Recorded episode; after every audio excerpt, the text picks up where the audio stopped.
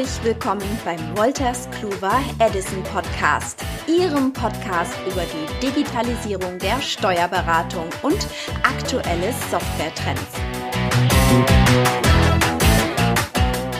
Thema der heutigen Folge: Steuerberaterinnen und Steuerberater als Unternehmenscoach.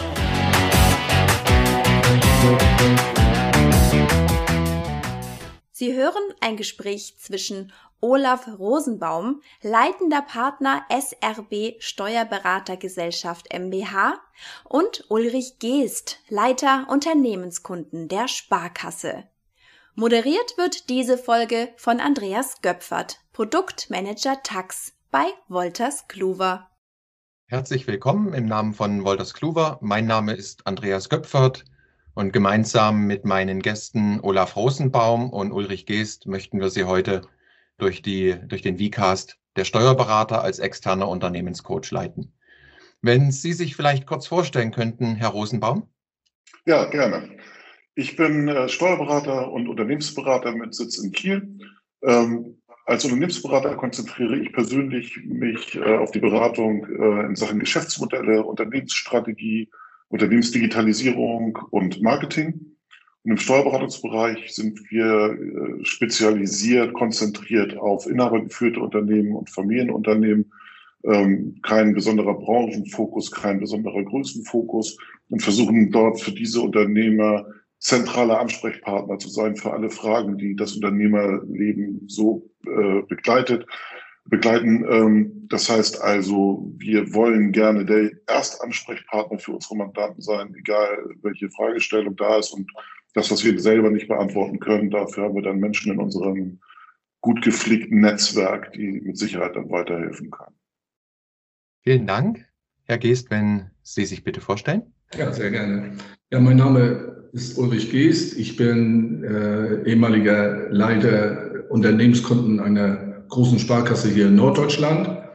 Ich habe diese Tätigkeit bis Ende 2019 ausgeübt, bin danach in den Ruhestand gewechselt, stehe aber immer noch einzelnen mir nahestehenden Personen mit Rat und Tat zur Verfügung. Ich freue mich außerordentlich, dass Sie sich heute Zeit nehmen konnten und dass wir die Systematik Steuerberater als externer Unternehmenscoach also von zwei Seiten beleuchten können.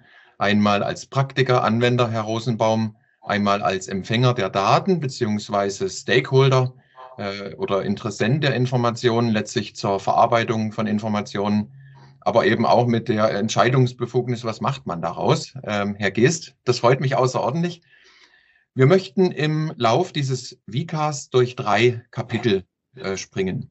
Wir starten mit der ersten Systematik Ansprechpartner Nummer eins, externer Finanzvorstand oder neudeutsch externer CFO. Wenn man also sagt, bei Bäcker, Metzger, Wirten, BMW-Mandaten, wenn man bei Bäcker, Metzger, Wirten wohl in der Regel nicht erwarten kann, dass man sich genauso in den Zahlen auskennt wie beispielsweise ein DAX-Unternehmen äh, in der Finanzetage, dann könnte doch wohl möglich diese Rolle ein Steuerberater einnehmen. Kapitel 1. Zweite Thematik, äh, in Steuerkanzleien seit über 50 Jahren ein Evergreen. Steuerdeklaration ist das eine Geschäftsfeld, betriebswirtschaftliche Beratung ein zusätzliches Geschäftsfeld. Das würden wir gerne in einem eigenen Kapitel versuchen zu thematisieren. Und zum Abschluss äh, Nummer drei, wenn man externe Analyse von Kostenstrukturen mit konkreten Optimierungsempfehlungen für Mandanten rausarbeitet, beispielsweise Fördermittelberatung oder äh, nach aktuellen Möglichkeiten gibt es ja da die Überbrückungshilfen Teil 1 bis 3, Soforthilfen, November, Dezemberhilfen.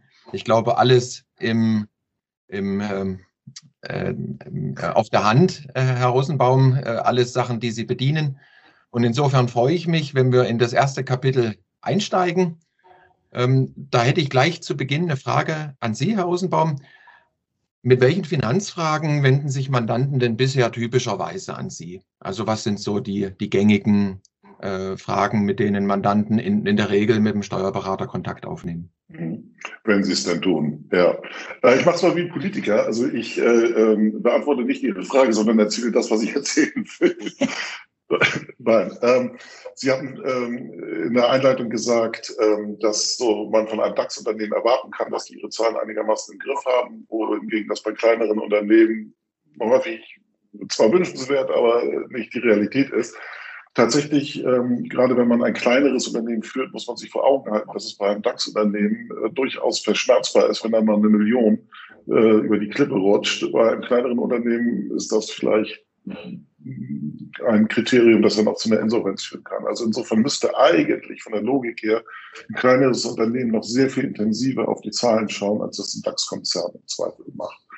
Und die ähm, Fragestellungen, äh, die so Mandanten haben, die kann man so in, in drei grobe Raster packen eigentlich. Das ist einmal, wenn Investitionen äh, getätigt werden sollen, also die, der Lieblingsklassiker, soll ich mein Auto kaufen oder leasen, ja, aber auch dann äh, bei äh, Maschinen, äh, bei Investitionen in Marketingmaßnahmen, also bei, bei größeren Projekten. Das ist ein Fall, wo Mandanten dann gerne mal auf uns zukommen. Ähm, das, was im Moment äh, so in den letzten zwei Jahren, sag ich mal, immer äh, mehr gekommen ist, ist Vorfinanzierung von Aufträgen. Ja, also die Liquiditätslage in Unternehmen ist nach meiner Beobachtung tendenziell eher schwächer geworden, so dass dann bei größeren Auftragsvolumina die Bank mit eingreifen kann, soll, um Aufträge vorzufinanzieren. Und witzigerweise klappt das aber auch ganz gut, wenn man es gut vorbereitet. Naja, und dann kommt so der, der dritte Bereich, da geht es um allgemeine Liquiditätshilfen, will ich das mal nennen. Da ist es häufig so, dass die Mandanten eben genau in dem Moment, wo die Liquidität kneift, wo also am Ende des Kontokurrenten noch die Löhne zu zahlen sind, ähm, dass die dann ähm, auf einen zukommen und fragen, was man dann machen kann. Wobei man sagen muss, dass das dass in dem Moment eigentlich schon zu spät ist. Aber Management bei Bankkonto ist heute leider immer noch weit verbreitet. Das äh, ist so, ja. Aber das sind die, die hauptsächlichen Fragen, also Investition, Auftragsvorfinanzierung und dann allgemeine Liquiditätsausstattung, wie ich es mal nennen. Kann man da einen Unterschied feststellen, also von der Art der Gewinnermittlung, dass man sagt, bei Bilanzierern, äh, wo sorgfältig Buchhaltung gemacht wird, im Gegensatz zu also möglicherweise Einnahmenüberschussrechnern, wenn man sie als kleiner, im Allgemeinen als kleiner äh, sehen kann, Gibt es da ja. Unterschiede? Kann man irgendwie diese Mandanten clustern, strukturieren? Ja, ja, interessante Fragestellung. Mhm. Also, wobei zunächst einmal, ne, also auch bei einer F3-Rechnung machen wir die Buchhaltung ordentlich. Aber ähm, natürlich ist es so, dass die Aussagekraft einer Bilanz für einen Kreditgeber sehr viel besser ist als die einer 4-3-Rechnung. Das kann wünschenswert sein, muss es aber nicht. vom Grundsatz her würde ich sagen, dass also bedingt durch die gesetzlichen äh, Bestimmungen äh, ist ein bilanzierungspflichtiges Unternehmen tendenziell etwas größer, weil wir ja Umsatzgrenzen haben als ein äh, EUR-Unternehmen, Freiberufler mal ausgeklammert, ähm, so dass wir dort schon mit, mit einem Klientel zu tun haben, das betriebswirtschaftlich besser ausgestattet ist, um es mal so zu sagen. Also ein besseres betriebswirtschaftliches Wissen bei Bilanzierern. Ähm, dann ähm, muss man gucken, wenn man an Finanzierungsprojekte rangeht, ähm, wie so Banken ticken. Und äh, Uli, ich äh, greife da hoffentlich nicht vor und äh, trotzdem muss man das einfach mal sagen, dass die, dass natürlich ein negatives Eigenkapital bei vielen Banken ein K.O.-Kriterium ist und je nach Größenordnung, also je nachdem, in welcher Abteilung der Bank man landet, Gewerbekundenabteilung oder Unternehmenskundenabteilung, ist auch dort das Wissen um betriebswirtschaftliche Sachverhalte unterschiedlich verteilt, ähm, so dass es durchaus angezeigt sein kann, wenn man in einen Kredit rein will und ein negatives Eigenkapital hat, dass man die Gewinnermittlungsart ändert und in die Drei-Rechnung geht, weil da gibt es kein negatives Eigenkapital. Gott sei Dank werden die Banker inzwischen auch immer schlauer und haben diesen äh, Dirty Trick, will ich den mal nennen, durchschaut. Das ist auch gut so. Aber ähm, da hat man einen Unterschied. Ähm, mein Credo ist, oder das, was, was ich Mandanten eigentlich immer empfehle, ist, dass, egal ob ich verpflichtet bin, zu bilanzieren, das zu tun. Einfach um die Aussagekraft äh, zu erhöhen. Meine Vermögenswerte jederzeit selber ähm, vor der Nase. Ich habe meine Schulden, äh, die ich äh, im Blick habe und die äh, Gewinn- und Verlustrechnung, die habe ich bei der EU auch. Aber insgesamt gibt mir das ähm, die Bilanzierung ja ein umfassenderes Bild eines äh, meiner Zahlen, als das die Einnahmeüberschussrechnung tut. Und ähm, wenn eben so ein Einnahmeüberschuss in einer Bank beurteilt wird, der kann also lange pleite sein, weil er ganze Lieferanten zahlt.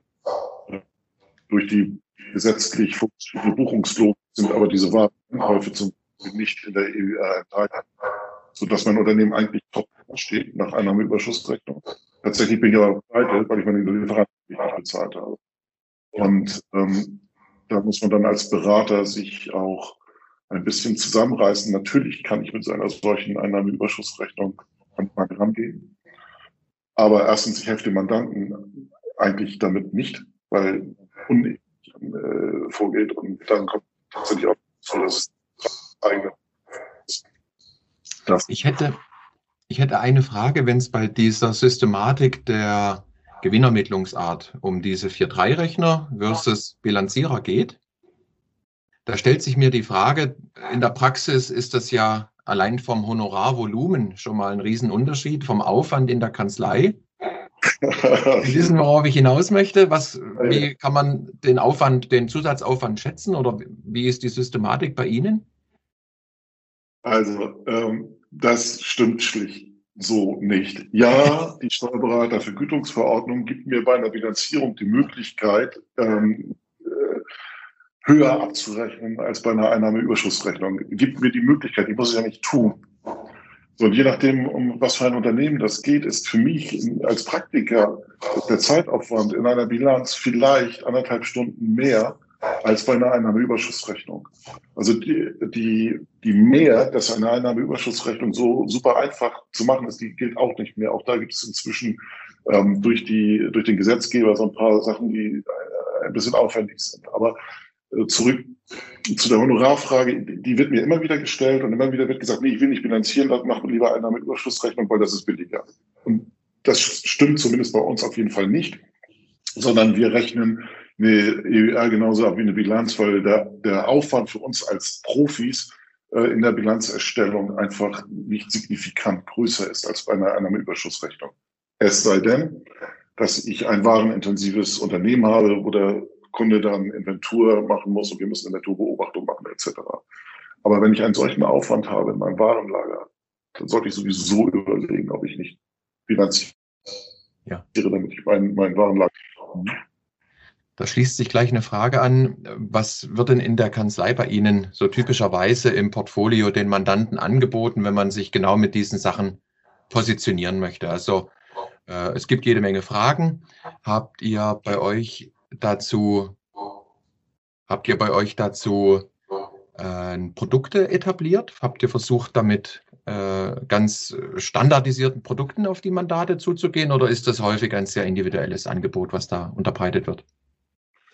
Ja, wir haben, wir haben Standards im Hintergrund. Das heißt also, die, am Ende der Tage funktioniert es bei uns ja genauso wie in jedem Produktunternehmen. Ne? Also da gibt es jetzt eine Finanzierungsanfrage, dann läuft bei uns ein Prozess ab, der ist auch standardisiert und gleich. Wenn wir jetzt mal wieder von vorne anfangen, können wir kein Geld verdienen. Also wir brauchen Prozessstand. Ähm, tatsächlich versuchen wir aber, das ist aber tatsächlich eine Frage von Marktauftritt und Marketing, ähm, der Hauptansprechpartner zu sein für die Kunden. Das heißt, die wissen, die sprechen uns an ähm, und dann finden wir irgendeine Lösung und dann können, sind wir auch in der Lage, ein Preisschild daran zu hängen. Also ich brauche eine Planungsrechnung, dann wissen wir, das sind ein, zwei, drei, viel auch immer Tagewerke und können den Mandanten den Preis nennen. Also um die Frage konkret zu beantworten, wir gehen nicht mit einer Produktlinie nach draußen, sondern wir sind umfassender aufgestellt und sagen, egal was für ein Problem du hast, egal worum es geht bei dir im Unternehmen, ruf bitte bei uns an. Entweder wir lösen dein Problem oder einer unserer Kooperationspartner löst das Problem. Deswegen haben wir diese Produkt Produktdefinition.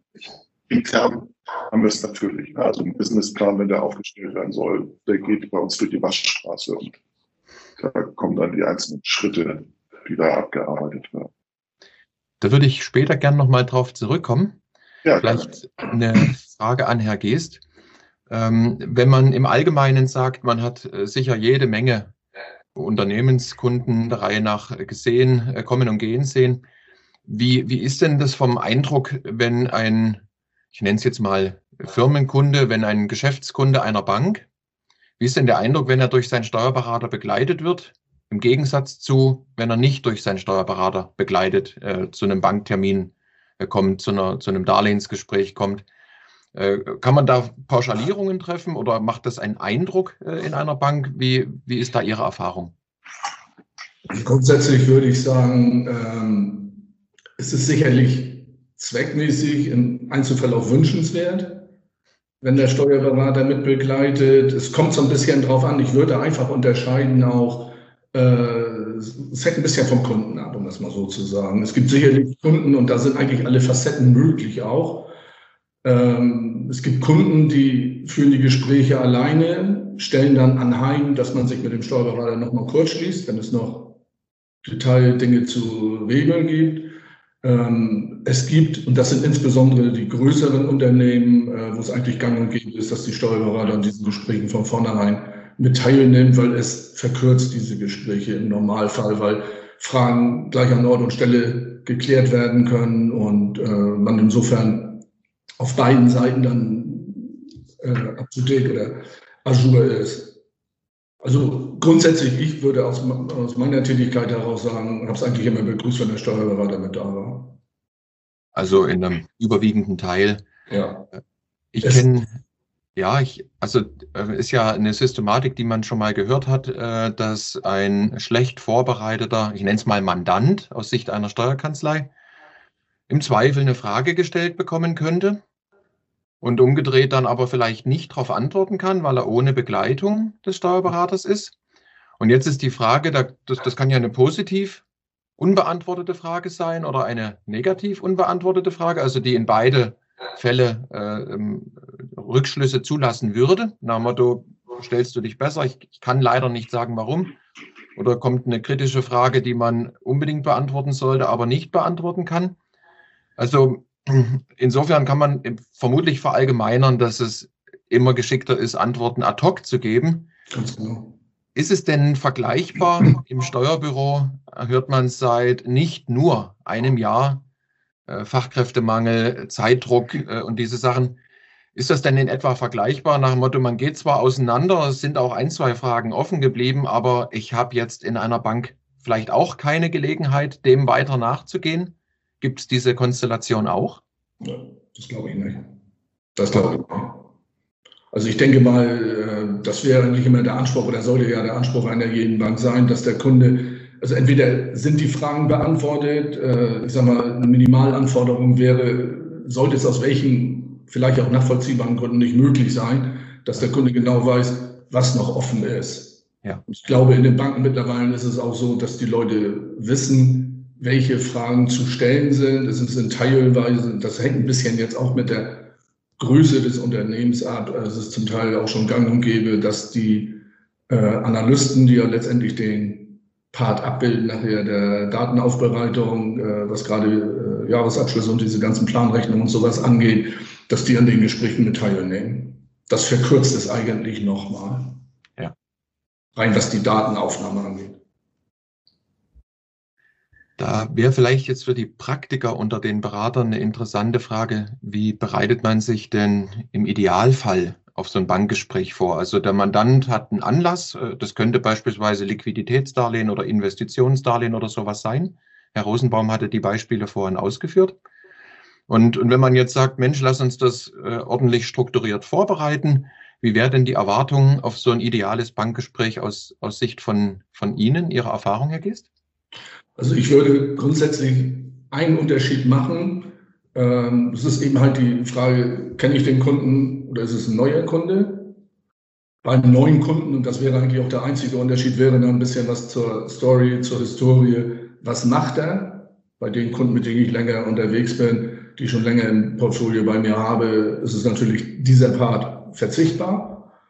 Ansonsten äh, ist es das, was wir jetzt hier eben auch schon ein ums andere Mal angesprochen haben. Was brauche ich? Ich brauche eine Projektbeschreibung.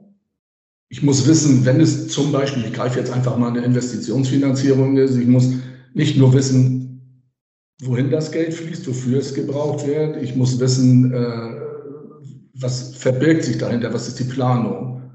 Einfach nur zu hören, ich brauche eine neue Maschine. Gut, wenn es eine Ersatzbeschaffung ist, ja, äh, dann äh, erledigt sich die Fragestellung dann an dieser Stelle. Aber wenn es tatsächlich Erweiterungsinvestitionen sind, dann brauche ich natürlich schon eine Rechnung parallel dazu, die auch irgendwo erkennen lässt, äh, was aus dieser Investition erwartet wird.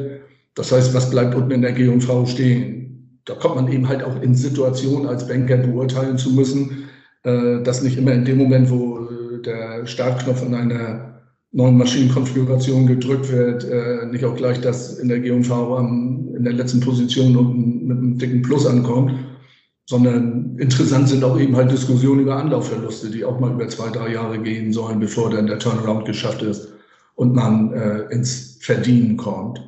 Ja. Also insofern würde ich immer sagen, Projektbeschreibung auf jeden Fall. Ja. Was hat man vor? Auch klar. Äh, häufig auch die Frage, über den Tellerrand mal hinauszugehen. Da greife ich das aus, was Olaf Rosenbaum eben auch schon gesagt hat. Äh, es ist ja nicht immer nur das Investitionsdarlehen. Ich greife jetzt, ich nehme jetzt mal einfach auch eine Anlauffinanzierung mit. Äh, wenn ich eventuell Verlustfinanzierung mit dabei habe für zwei, drei Jahre oder nicht Verlustfinanzierung, Anlauffinanzierung, äh, dann spiegelt sich das eventuell auch in meinem Betriebsmittelbedarf nieder dass ich da äh, vielleicht auch drüber nachdenken muss, wenn ich dann mehr Umsatz drehen will. Das heißt, ich habe andere Lagerbestände äh, zu rechnen. Äh, das sind natürlich auch Themen, die dazugehören. So, und das sind eigentlich so die Dinge, die maßgeblich sind. Es sind natürlich die Jahresabschlüsse, ja, wobei ich immer ein Verfechter bin. Ähm, Jahresabschluss ist schön, klar zu sehen, wo steht ein Unternehmen, wie ist die Kapitalstruktur und, und, und. Wie erfolgreich hat man in der Historie? Gearbeitet. Was für mich viel wichtiger ist, ist tatsächlich eine gute, eine plausibilierbare Planrechnung. Ja. Das ist, das ist für mich das A und O, dass man wirklich sagt, ähm, ich glaube, das ist auch ein Punkt, äh, wo die Banken in den letzten Jahren deutlich mehr hingeschaut haben und auch in Zukunft mehr hinschauen werden, äh, auch vor dem Hintergrund der Covid-19-Situation im Moment das sind einfach Dinge, die da eine maßgebliche Rolle spielen. Und das sind so die Dinge, wo ich jetzt sagen würde, das sind die Basics.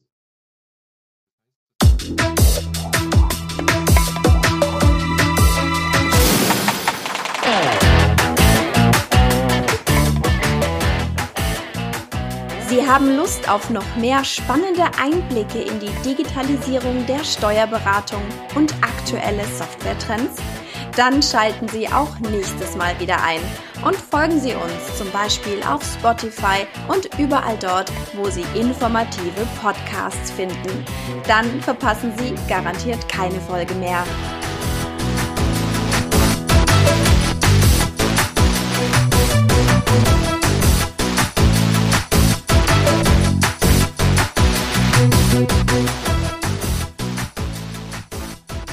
Podcast wurde Ihnen präsentiert von Wolters Kluwer Edison Software, die Komplettlösung für die Steuerberatung. Für mehr Informationen besuchen Sie unsere Website www.wolterskluwer.com. Alle Links finden Sie natürlich auch in der Folgenbeschreibung.